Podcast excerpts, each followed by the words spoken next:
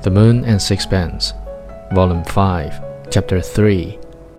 I don't know that he's very clever, she said one day, when I was looking at the photograph, but I know he's good. He has a charming character.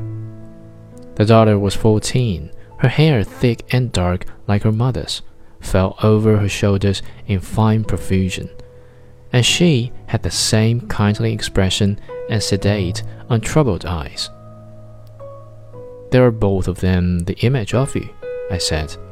Yes, I think they are more like me than their father. Why have you never let me meet him? I asked it. Would you like to? She smiled. Her smile was really very sweet, and she blushed a little. It was singular that a woman of that age should flush so readily.